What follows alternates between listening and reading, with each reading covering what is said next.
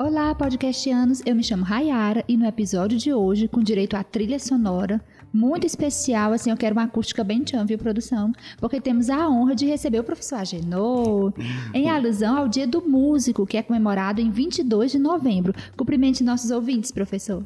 Obrigado, Rayara, pelo convite. Olá, pessoal, tudo bom com vocês? Espero que esteja todo mundo bem. Vim aqui a convite por falar um pouquinho. Espero que vocês gostem essa data do Dia do Músico, que é importante, né? Fala sobre a música, porque é o dia do músico e da música. Olha 22. aí que show. Gente, aqui a gente só traz convidado muito top, assim. Eu, meu caderno já tá cheio de autógrafo, viu, professor? Não pode sair sem antes me dar seu autógrafo. Pode deixar. E como sempre, é, nosso, os nossos episódios são divididos né, em três blocos. No primeiro, o convidado se apresenta, fala um pouco sobre a sua história com a instituição. No segundo, compartilha algumas dicas práticas. E no terceiro, deixa um recadinho do coração. Chega a dar até um aceleramento assim, né, ouvintes? Então, professor, com a fala, se apresente. Quem agenou? Como é que a música se entrou na sua vida? Foi amor à primeira vista? Foi a longo prazo? Como foi que aconteceu? Ah, foram várias emoções, vários momentos. Eu já trabalho com música há vários anos. Estou aqui no ND desde o ano passado, que logo que eu entrei foi o negócio, a pandemia. E então foi bem corrido, mas deu tudo certo. O pessoal é muito acolhedor. Foi uma nova dinâmica que a gente vai aprendendo e como como a gente vê, né, teve vários momentos e foi bacana. Até hoje a gente vai cada vez melhorando a parte da, das aulas, do presencial, agora que está com mais força, todo mundo aqui nas salas. Então, sinto muito, sinto-me muito feliz de estar aqui. Olha aí, gente, que alegria. E o professor falando assim sobre essa questão da da pandemia, né, eu me lembrei de um grupo que eu faço parte lá na faculdade, a gente trabalha, a gente pesquisa biblioterapia, é, a leitura com viés terapêutico, e a gente tem algumas, alguns momentos nos nossos encontros que a música, ela faz parte, né, então a música, ela tem essa capacidade é, de atiçar nossos sentimentos, de aguçar nossos sentidos e também de relaxar, né, no momento é. em que tá o caos, a música ela vem e acalma. Isso independente do estilo. Você pode se acalmar ouvindo rock, por quê? Não. Aí pode. o estilo fica a critério pessoal, a gosto. Mas como foi assim que se deu o seu, relacion... o seu encontro com a música? Eu me encontrei com a música muito cedo, assim. Desde criança eu sempre gostei de instrumento musical, de ouvir. Meu pai tinha vários discos em casa de samba. Aí eu já gostava, já ouvia bastante. Na minha escola teve aula de música. Tinha um professor está aposentado hoje, meu amigo demais. E eu comecei a frequentar essas aulas, eu tinha uns 9 anos para 10 anos. E desde então eu, nunca mais fiz assim outra coisa. Só tocar, aprender outros instrumentos. E com 18 anos eu já tocava profissionalmente, fazia tinha banda com amigos, banda de rock. Olha depois... as confidências, ouvintes, olha as confidências. depois teve um momento que era um grupo de chorinho, assim, ó, bem distinto, né? Você sair do rock para tocar música instrumental brasileira. E desde então fui lá consagrando a minha parte musical, tendo vários professores também, tanto na faculdade quanto esse que eu citei, o Carlinhos Crisóstomo, desde a infância que eu o conheço.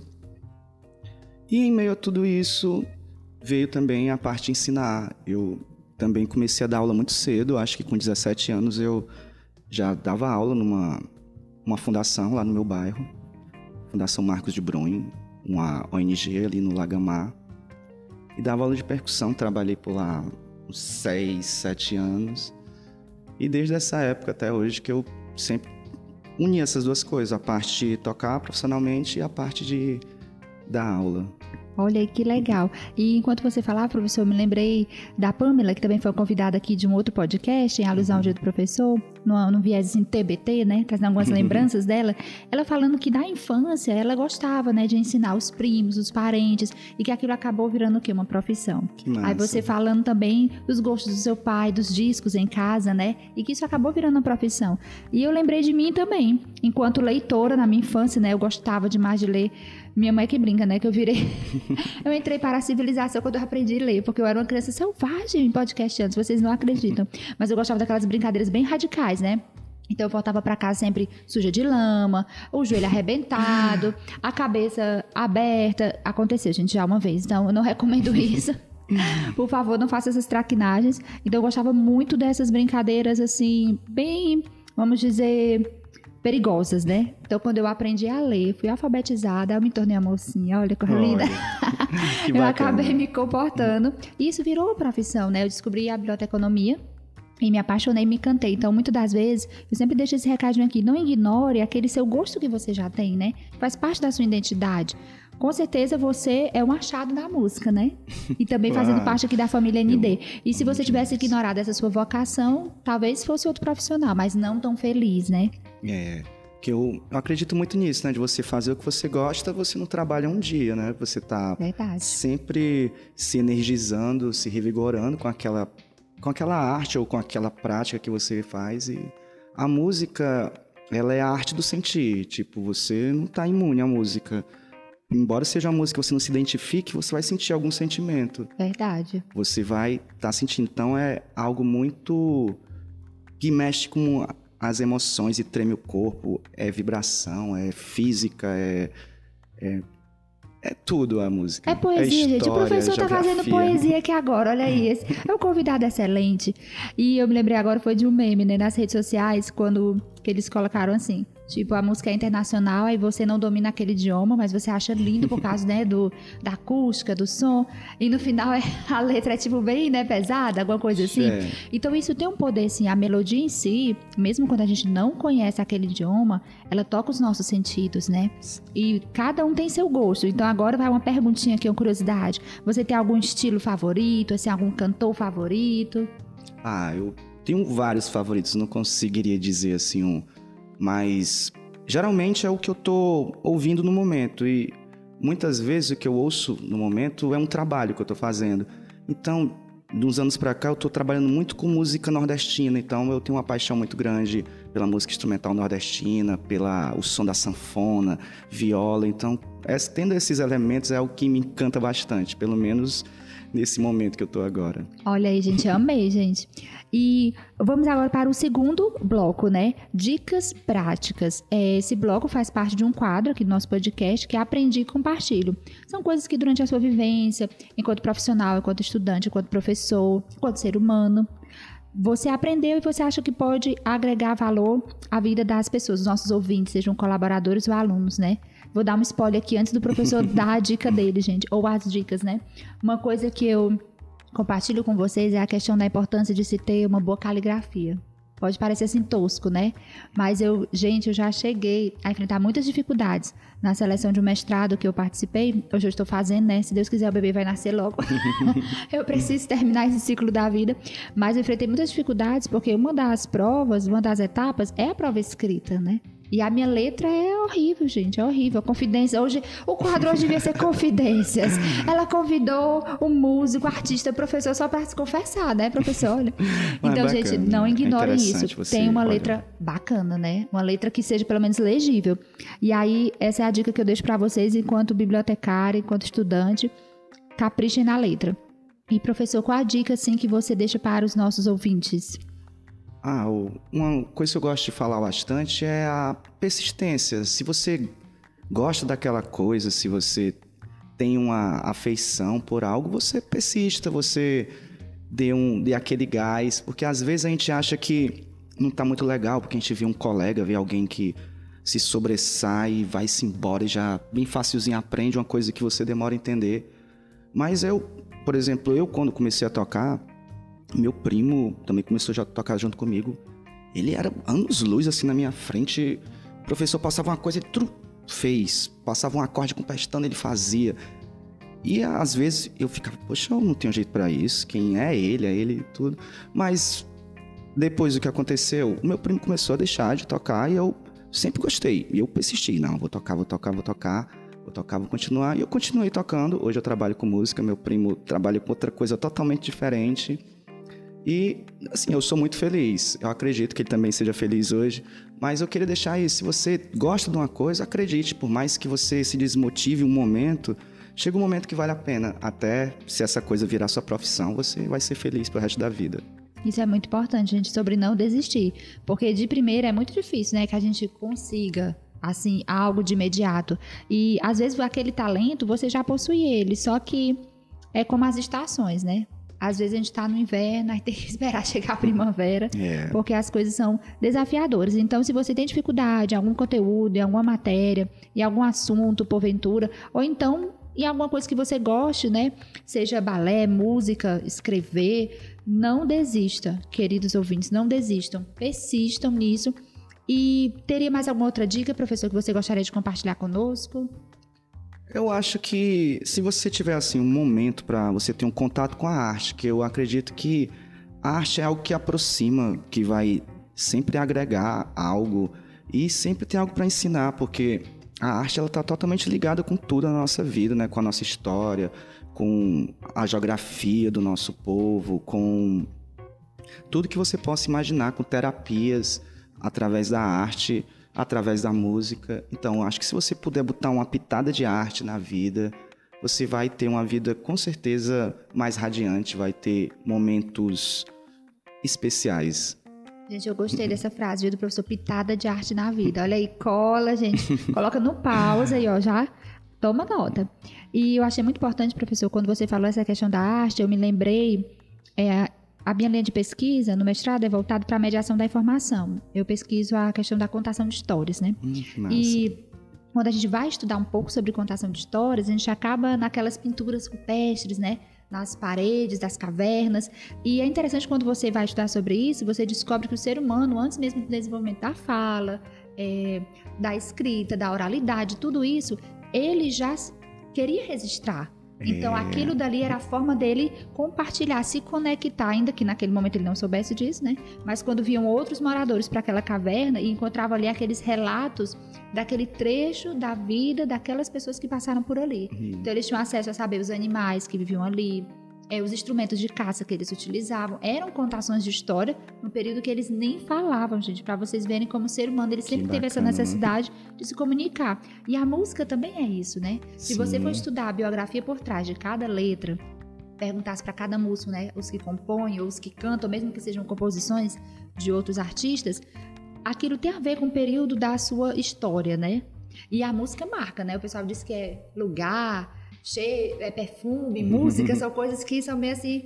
Quando você termina um relacionamento, quando passa por algum momento difícil, elas realmente eternizam, né? Eu Sim. lembro que teve um momento muito difícil, que foi enquanto estudante, né? Desse- acho que todo estudante passa por isso, aquela crise do que eu que você, com a faculdade, o vestibular, Enem. E eu escutava muito uma música e hoje eu não consigo escutar essa música. Porque assim, mar- Marcou. marcou. Então eu disse, meu Deus, aquela música foi do momento assim de indecisões, né? Tem alguma música assim que lhe marcou?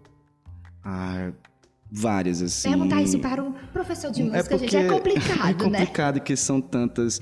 Mas, por exemplo, eu sempre toco asa branca e a primeira música que eu aprendi, então essa marcou, eu continuo repetindo, continuo ensinando ela. Então essa é uma que me marcou.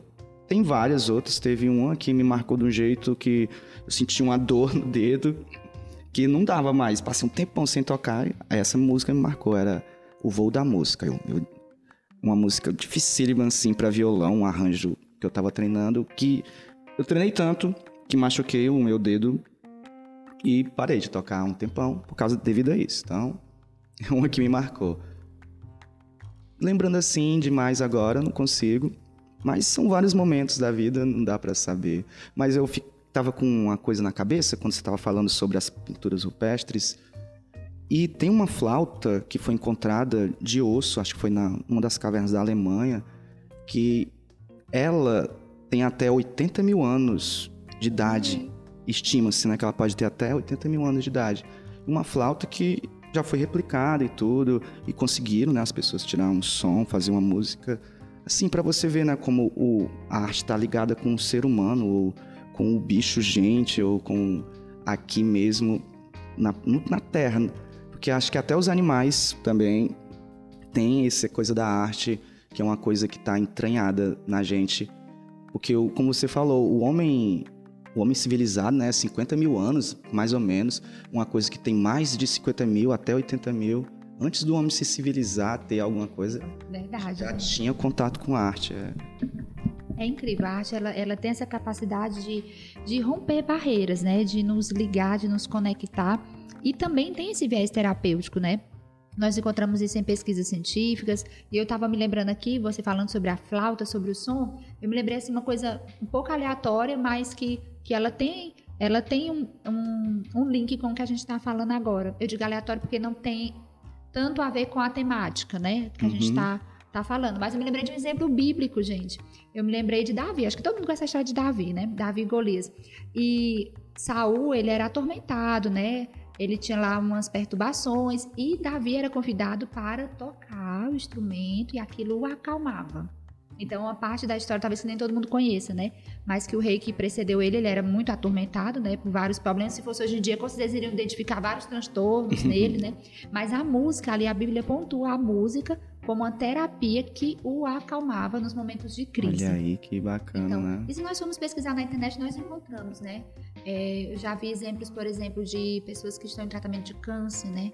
Que colocam a Sim. música, então aquilo alivia aquele momento da dor. A música, ela consegue realmente é, nos ligar conosco mesmo, né?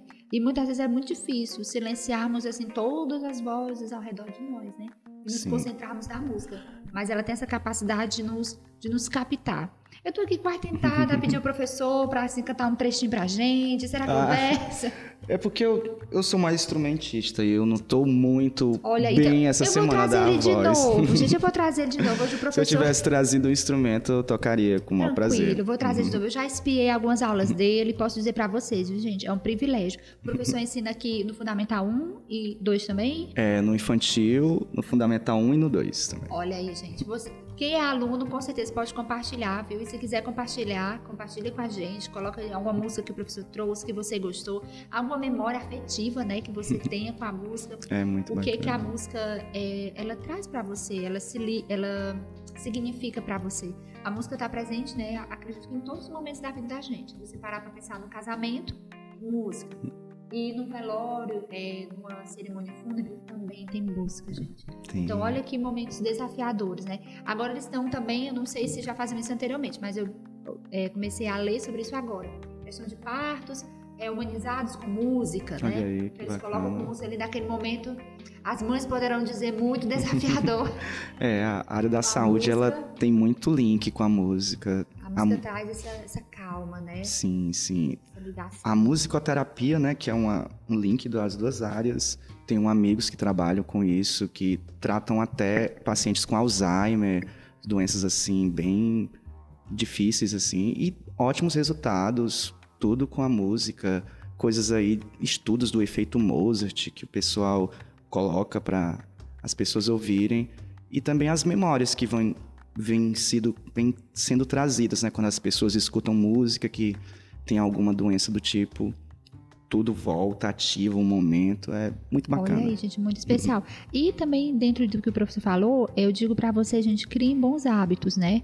Tem aquele livro, O Poder do Hábito, que ele fala muito sobre isso, que é, se nós tivermos alguma dessas doenças, inclusive o Alzheimer, né, uma dessas condições que nos privam das nossas memórias, os nossos hábitos permanecem. Então, o livro é. traz isso. Pessoas que por exemplo, eram dançarinos, eram artistas, e eles esqueciam membros da família, esqueciam histórias que viveram, mas não esqueciam a letra da música, Olha não aí. esqueciam os passos de dança, porque a nossa memória ela tem essa capacidade de guardar e fixar os hábitos. Então, tenham bons hábitos. Olha aí, vamos Olha atualizar aí. a playlist hoje. Olha aí, outra dica boa. E professor, músico, artista, é, que recadinho do coração você deixa hoje para os nossos ouvintes? Ah, muito obrigado por estarem ouvindo e também deixo um abraço a todos os meus alunos que eu amo demais, amo demais mesmo. Sou muito feliz de dar aula para eles, para todos, gosto de todos, desde os pequenininhos até os maiores. Então, sintam-se todos abraçados aí, acolhidos, que goste mais de vocês. Olha aí, gente, muito obrigado, professor Agenor. Foi uma honra estar aqui com você falando sobre um tema tão gostoso, tão bacana ah, e que encanta a nossa alma, né? Encanta as nossas vidas. Já vão pensar aqui, queridos podcastantes, e convidar ele para alguma coisa. Porque quando a gente vê um artista, né, a gente quer logo não é explorar, é só se aprender, né? Então, muito obrigado. Fica aqui com a gente e até o próximo podcast. Tchau. Tchau, tchau.